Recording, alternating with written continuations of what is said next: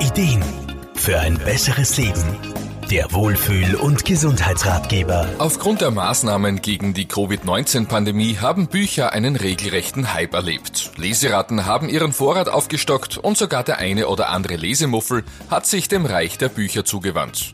Und damit einem Reich der unbegrenzten Fantasiewelt im Kopf. Ganzheitlicher Therapeut Wolfgang Brunner-Frumann. Ihr Lesen ist für viele ein, man könnte fast sagen, Lebenselixier.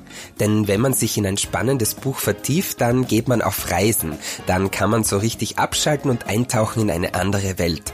So kann man einerseits eine Auszeit vom Alltag nehmen und andererseits der inneren Welt Raum geben.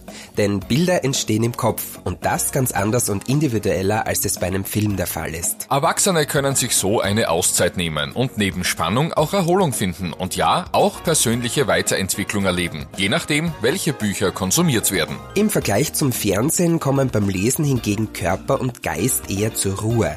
Man kann sich also eher entspannen. Außerdem beflügelt es unsere Emotionen und gleicht unseren Energiehaushalt aus.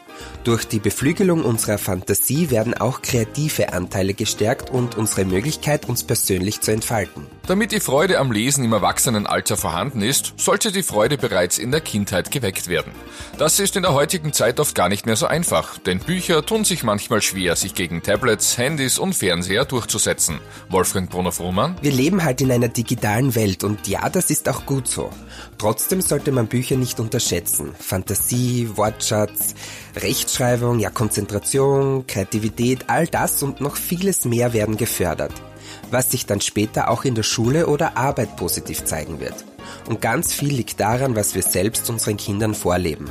Wenn wir selber nie lesen oder Kleinkindern vorlesen, werden es unsere Kinder tendenziell auch weniger tun. Bücher sind eine einfache Möglichkeit, um uns zu fördern und gleichzeitig eine kleine Auszeit vom Alltag zu schaffen. Schwupps finden wir uns in einer Welt voller Abenteuer, Spannung, Liebe oder auch in fernen Ländern wieder.